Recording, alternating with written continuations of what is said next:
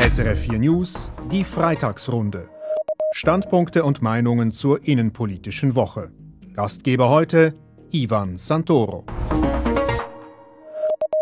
Und mit mir diskutieren heute Charlotte Theile, sie ist Journalistin und Co-Chefredaktorin Schweizer Journalistin, Oswald Zick, ehemaliger Bundesratssprecher und Liani Füglistaller, Unternehmer und ehemaliger SVP-Nationalrat. Alle meine Gäste sind mir von zu Hause aus via Internetleitung zugeschaltet. Herzlich willkommen hier aus Bern. Ja. Hallo. Österreich ist ja. wieder in einem landesweiten Lockdown. In Deutschland werden je nach Region Bars und Clubs geschlossen. Weihnachtsmärkte machen ebenfalls dicht oder eröffnen gar nicht erst, währenddem hier bei uns in der Schweiz alles seinen gewohnten Gang geht. In diesen Tagen sind die Christkindlmärkte eröffnet worden. In Zürich verfolgten Tausende in dichtem Gedränge, wie die Weihnachtsbeleuchtung zum ersten Mal in dieser Saison eingeschaltet wurde. Von Corona-Maßnahmen keine Spur. Derweil die Zahl der täglichen Covid-Ansteckungen auch hier stark steigen. Auf über 8000 sind sie mittlerweile angestiegen. Dennoch, der Bundesrat hat diese Woche entschieden, nicht zu entscheiden. Jetzt seien die Kantone gefordert. Irgendwie habe ich da ein Déjà-vu. Ähnlich tönt es doch schon vor einem Jahr. Geht es Ihnen auch ein bisschen so, Herr Füglistaller? Ja, das ist tatsächlich so. Aber man muss bedenken, dass tatsächlich die Regionen unterschiedlich stark betroffen sind.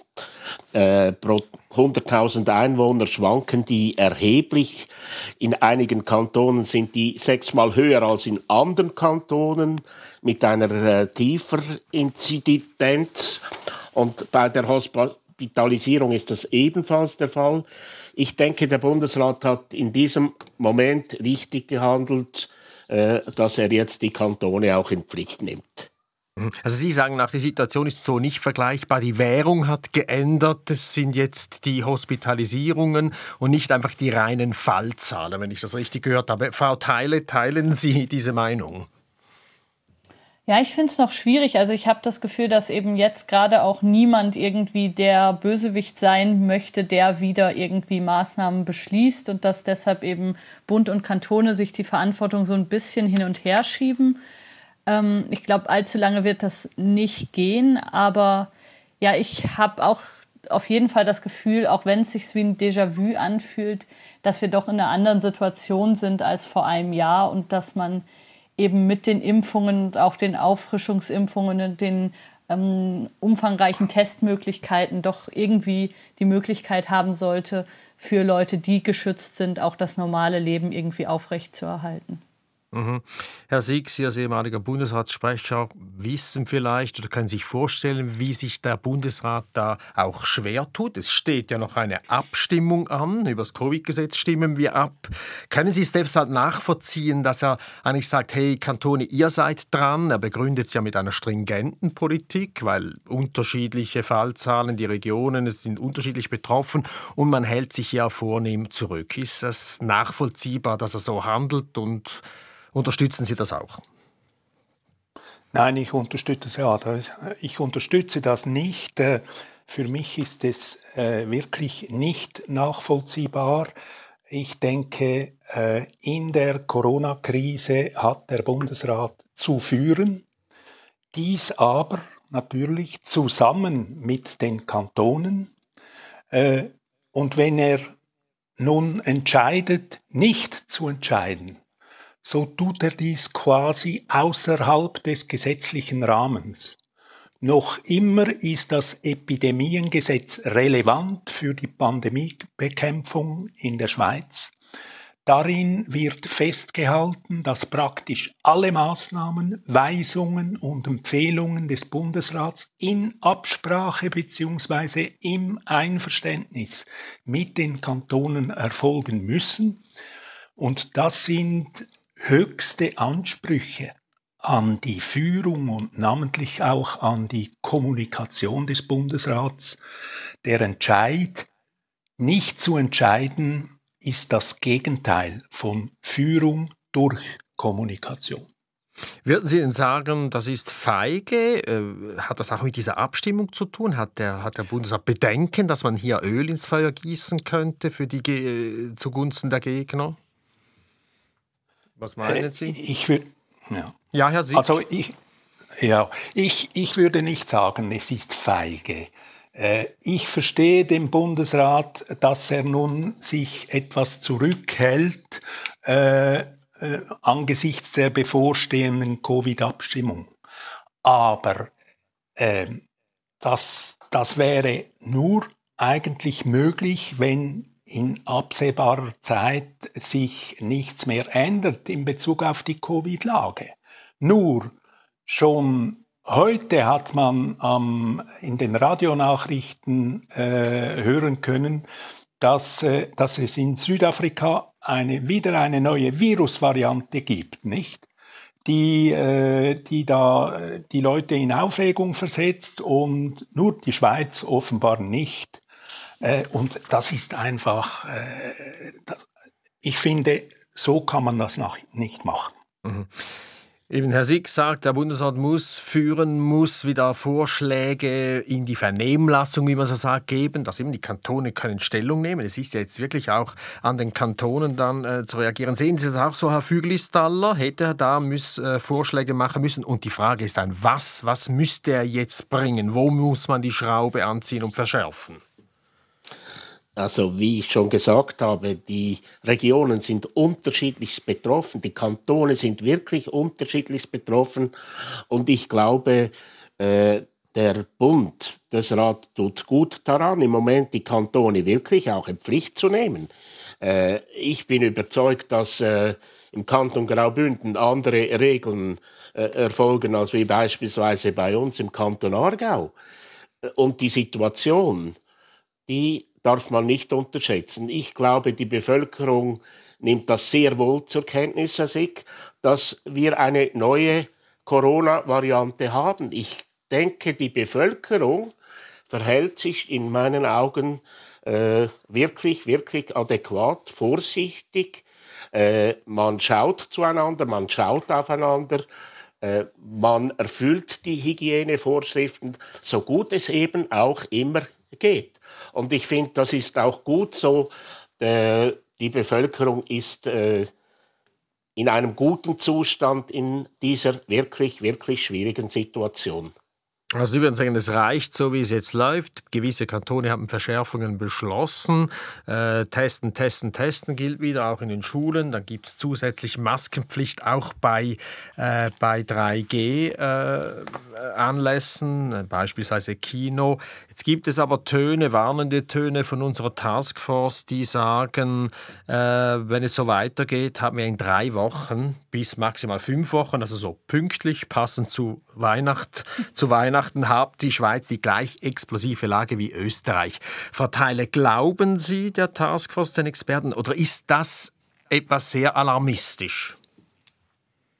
Ich, also für mich als jetzt Nicht-Virologin ist das, glaube ich, schwer zu beurteilen. Ich denke, dass die schon die Studien dazu haben werden. Aber grundsätzlich finde ich, ist es jetzt nach so langer Zeit, die wir jetzt mit dieser Pandemie leben und eigentlich auch so langer Zeit, wo wir wissen, was getan werden müsste, ist es schon irgendwie frustrierend und auch unglaublich. Das gilt ja in Deutschland oder in Österreich genauso, dass wir jetzt nochmal in so eine Situation reingelaufen sind und dass wir es über den Sommer und den frühen Herbst irgendwie verschlafen haben, vermieden war, haben. Niemand hatte Lust, da mit ähm, verschärften Maßnahmen in Verbindung gebracht zu werden. Man wollte vielleicht auch bestimmte Bevölkerungsgruppen nicht gegen sich aufbringen. Aber ich glaube, das ist für alle, die darunter leiden, und das sind ja jetzt am Schluss wieder alle, ist das so frustrierend zu sehen, wie viel da versäumt wurde, wieder besseren Wissens eigentlich. Und deshalb ja, finde ich das inzwischen sehr frustrierend, mir das mit anzuschauen. Und ich glaube auch nicht, dass es viel bringt, jetzt die Maßnahmen in den einzelnen Kantonen irgendwie so lange es geht, so milde wie möglich zu lassen. Ich denke auch, dass das wahrscheinlich auch ein bisschen mit dieser Abstimmung zu tun hat, aber ich glaube, es bringt nichts, weil immer, wir haben das jetzt schon so oft erlebt, immer wenn die Zahlen derart ansteigen, dann kommen diese harten Maßnahmen früher oder später sowieso. Und meistens kommen sie dann zu spät und man fragt sich wieder, warum ist man nochmal in das reingelaufen. Und ich finde das inzwischen so nervig und frustrierend, dass ich mich manchmal gar nicht mehr damit beschäftigen mag. Was meinen Sie denn mit ähm, äh, härteren Maßnahmen? Also ich gehe jetzt mal davon aus, von einem Lockdown wie in Österreich äh, sprechen Sie nicht, aber was wäre vorstellbar? Was glauben Sie, müsste jetzt passieren? Also Großveranstaltungen wieder herunterfahren beispielsweise? Das zum Beispiel oder was ich, was ich finde, was relativ sinnvoll klingt, ist eben dieses 2G weil man damit einmal den, diesen massiven Anreiz hat, also was ja auch Lockdown für Ungeimpfte hieß in Österreich, wo dann auf einmal alle ähm, Schlange standen, um sich jetzt doch impfen zu lassen. Das, glaube ich, bringt was. Und dann eben, wir wissen ja inzwischen, dass auch Geimpfte das Virus übertragen können. Wenn man dann noch die zusätzlichen Tests einschaltet, ich glaube, dann ist man auf einem Level, wo man sagen kann, man kann doch noch relativ viele Veranstaltungen abhalten und ist nicht wieder im Lockdown. Aber ich verstehe nicht, warum diese Maßnahmen nicht schon vor, weiß ich nicht, vier Wochen oder etwas in der Art getroffen wurden. Herr Sieg, 2G Plus. Es gibt Politikerinnen, die sagen, äh, das äh, wäre widersprüchlich zum Covid-Gesetz, weil dort drin ist, ist, das Zertifikat zwar erwähnt, dass man es anwenden kann, aber äh, das wäre, ein, das wäre eine, ein zu massiver Einschnitt. 2G Plus heißt ja genesen oder äh, geimpft. Ähm, das gäbe dann eben diese Ungleichbehandlung. Das könne man nicht machen. Was sagen Sie dazu? Oder fänden Sie es richtig? Ich fände es richtig, wenn man das äh, tun würde.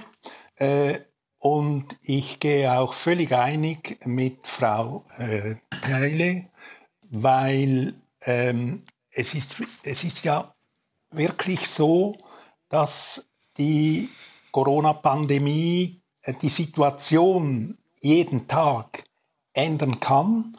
Und äh, wir haben jetzt auch gerade gesagt, äh, was, was wird geschehen an Weihnachten, an den Festtagen, an Neujahr und so weiter. Und das ist genau der Punkt. Das ist die Frage, die sich alle Leute oder viele Leute stellen. Und es wäre jetzt höchste Zeit für den Bundesrat, äh, uns zu sensibilisieren auf die Möglichkeit, äh, dass wir mit schärferen Maßnahmen über die Festtage zu rechnen haben. Und äh, auch davon hat er kein Wort gesagt und ich finde es nicht nur schade, ich finde, ich finde es, das ist eben äh, gewissermaßen Führungslosigkeit. Mhm.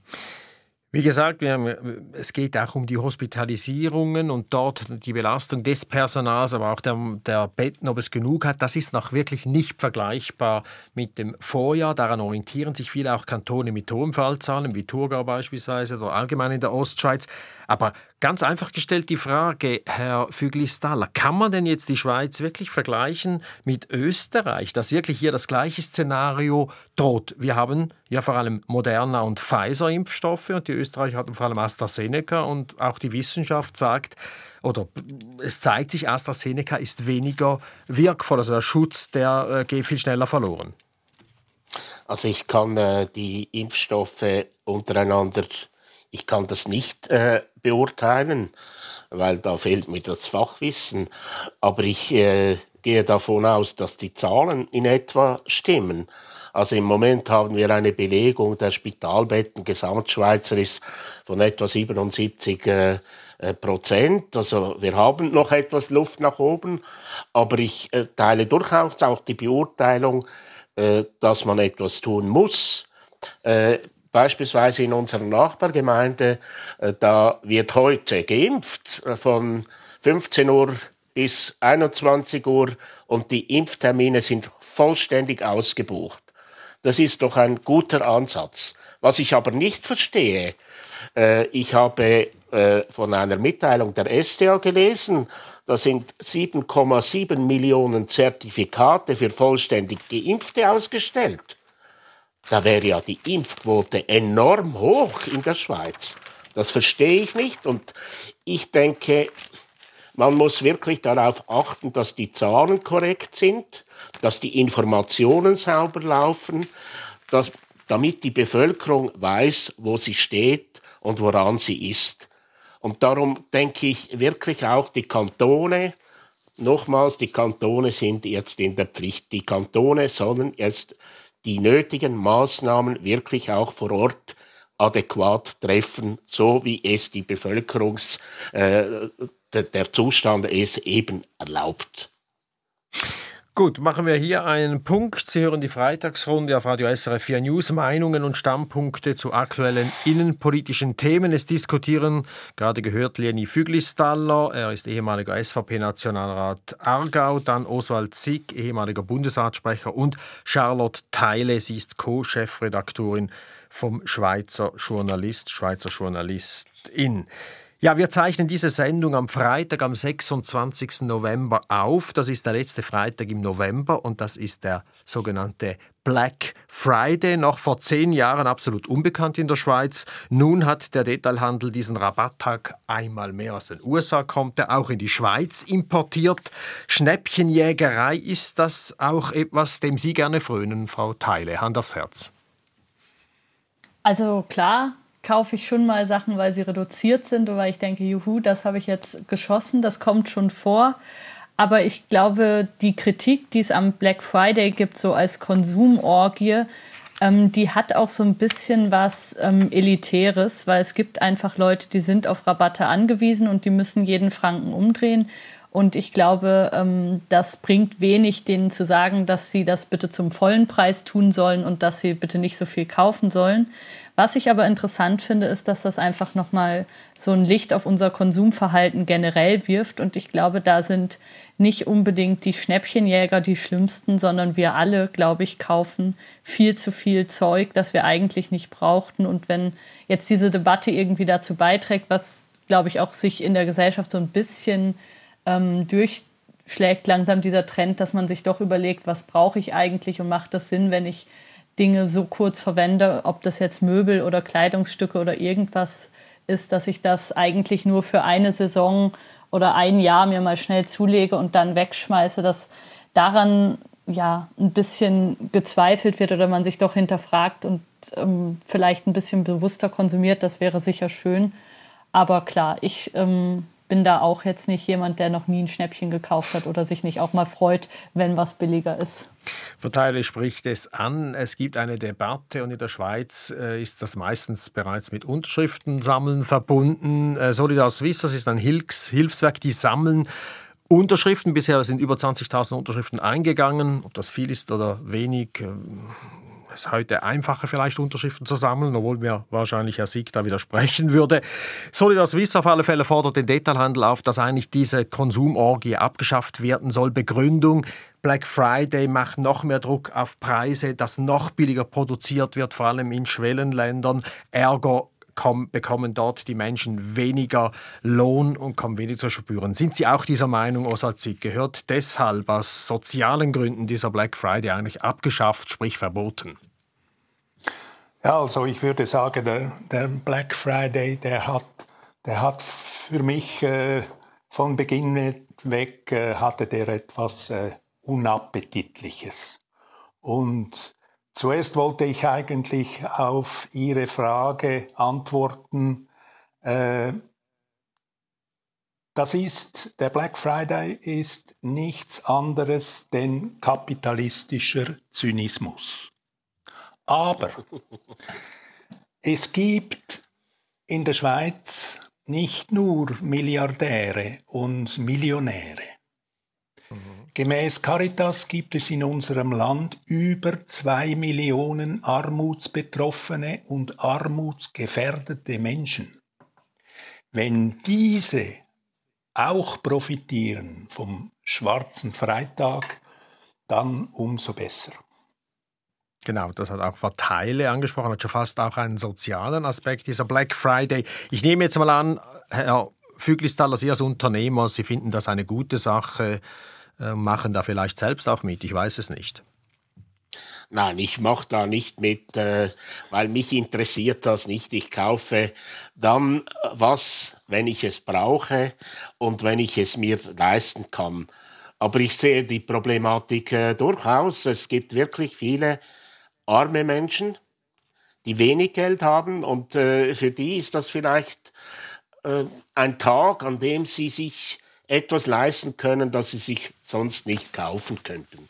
Aber wegen dem ein Verbot zu lassen und Petitionen zu, starken, zu starten und zu behaupten, das gäbe Druck auf Löhne, äh, also das finde ich etwas weit hergeholt. Gleich weit hergeholt ist, wenn ich am gleichen Tag dann äh, von Hilfswerken äh, die Aufforderung bekomme, heute an diesem schwarzen Freitag ex explizit zu spenden. Das sei der richtige Zeitpunkt, eine Spende zu machen. Ich mache die dann, wenn ich es für richtig halte. Besten Dank.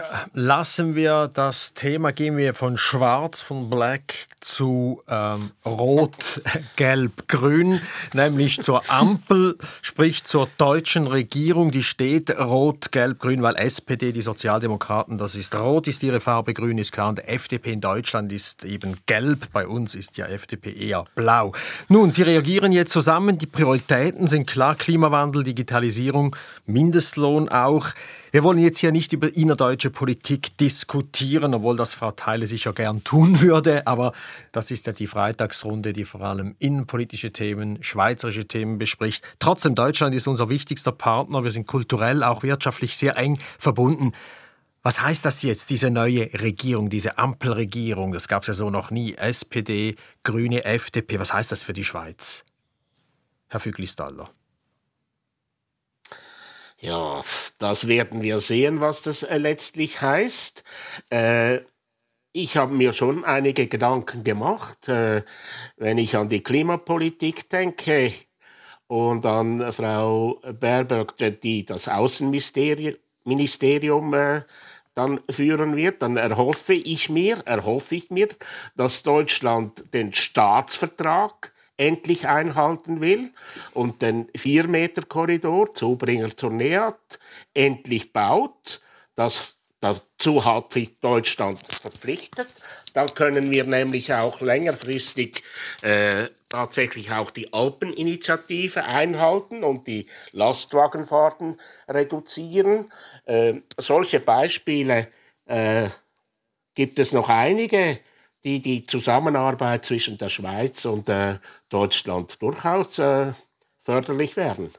Also Herr Fügelstaller hofft auf Schub, auf grünen Schub und dass eben mehr auch für die Bahninfrastruktur gemacht wird in Deutschland. Sehr konkret. Herr Sick, haben Sie auch so konkrete Wünsche, Hoffnungen, Erwartungen? Vielleicht äh, Beilegung beim Fluglärmstreit, das ist auch immer noch ein offenes Dossier. Ich habe nicht so konkrete Wünsche wie Herr Füglistaller, aber ähm, ich glaube, wir werden einerseits äh, von der grünen Außenministerin etwas unter Druck gesetzt. Äh, die neue Regierung will einen internationalen Klimaclub gründen und sie wird äh, damit wohl auch auf die Schweiz äh, etwas Druck ausüben. Und gegenüber der Schweiz wird die neue deutsche Regierung aber sicher die Haltung der EU-Kommission konsequent unterstützen. Äh, mit dieser hat bekanntlich der Bundesrat das Gespräch abgebrochen der Besuch von Bundesrat äh, Ignazio Cassis äh, bei EU-Kommissar Sefcovic, der scheint jedenfalls außer Missverständnissen nicht viel gebracht zu haben. Ich kann mir nicht vorstellen, dass wir hier von deutscher Seite irgendwie Hilfe bekommen, denn es ist schon lange vorbei mit der damals noch von Helmut Kohl gepflegten Freundschaft mit den Eidgenossen und den Eidgenossinnen. Jetzt wollen wir natürlich von Charlotte Teile wissen, wie sie das äh, äh, beurteilt. Sie haben ja auch schon bereits ein bisschen gestöbert in diesem Koalitionsvertrag. Äh, die Schweiz ist, glaube ich, nicht erwähnt da drin. Eben Annalena Baerbock, neue deutsche Außenministerin, eine Grüne, hatten zwar auch schon einen grünen Außenminister mit Joschka Fischer, Olaf Scholz. Werden das unsere beste Friends, also werden das unsere Freunde? Olaf Scholz oder Annalena Baerbock oder, oder ist die Schweiz, ist das, hat das keine Priorität? Wie beurteilen Sie das? Ja, ich finde es schwer zu sagen, ob die Schweiz da Priorität hat. Ich glaube, das kommt auch auf die Positionierung der Schweiz an. Ich bin ja Deutsche und Schweizerin und habe die letzten Jahre in der Schweiz gelebt und immer viel Zeit damit verbracht, in Deutschland zu sagen, was in der Schweiz gut läuft, Werbung für direkte Demokratie zu machen und zu zeigen, dass das irgendwie nicht ins Chaos führt. Ähm, jetzt in diesen Tagen merke ich tatsächlich, dass ich auch immer noch Deutsche bin und dass mich das wahnsinnig interessiert und dass ich eben diesen Koalitionsvertrag auch nach allem Möglichen durchgeschaut habe. Und da ist wirklich vieles dabei, was man sich, glaube ich, einfach als Nachbarland auch anschauen kann. Also ich finde zum Beispiel, dass sich das Migrationsrecht in dem Sinne ändert, dass ähm, es viel einfacher die Möglichkeit gibt, für Geflüchtete zu arbeiten, wenn sie gut integriert sind, dass sie viel schneller bleiben dürfen. Das Wahlalter wird auf 16 herabgesetzt. Es gibt noch ganz viele andere Sachen, die spannend sind und die auch zeigen, dass ähm, dieses System, was dann wirklich mal eine neue Regierung und wirklich mal ähm, neues Personal bringt, dass das auch viel Veränderung schafft. Sie haben es angesprochen, die Schweiz ist nicht erwähnt. Auch Deutschland ist ähm, zum Ärger von einigen in Deutschland weniger oft erwähnt als das Wort Klima. ähm, ich habe jetzt noch ein, eine Passage gefunden, wo ich dachte, die ist vielleicht interessant. Da geht es nochmal um Steuerhinterziehung, wo es im Koalitionsvertrag nochmal festgehalten ist, dass ähm, Deutschland beim Kampf gegen Steuerhinterziehung und aggressive Steuervermeidung eine Vorreiterrolle einnehmen will. Ich glaube aber, dass dieses Dossier eigentlich geklärt ist und dass da mit dem automatischen Informationsausgleich eigentlich jetzt zwischen Deutschland und der Schweiz gar keine großen Uneinigkeiten mehr da sind. Ich glaube einfach, dass wenn diese Regierung, so wie das jetzt in diesem Koalitionsvertrag an einigen Stellen zei sich zeigt, wirklich einen konsequenten Aufbruch in vielen gesellschaftlichen und wirtschaftlichen ähm, Bereichen hinbekommt, dann glaube ich, dass man sich das einfach in der Schweiz sehr genau anschauen wird und dass das auch auf die Nachbarländer und auf natürlich die Europäische Union auch einen Einfluss hat.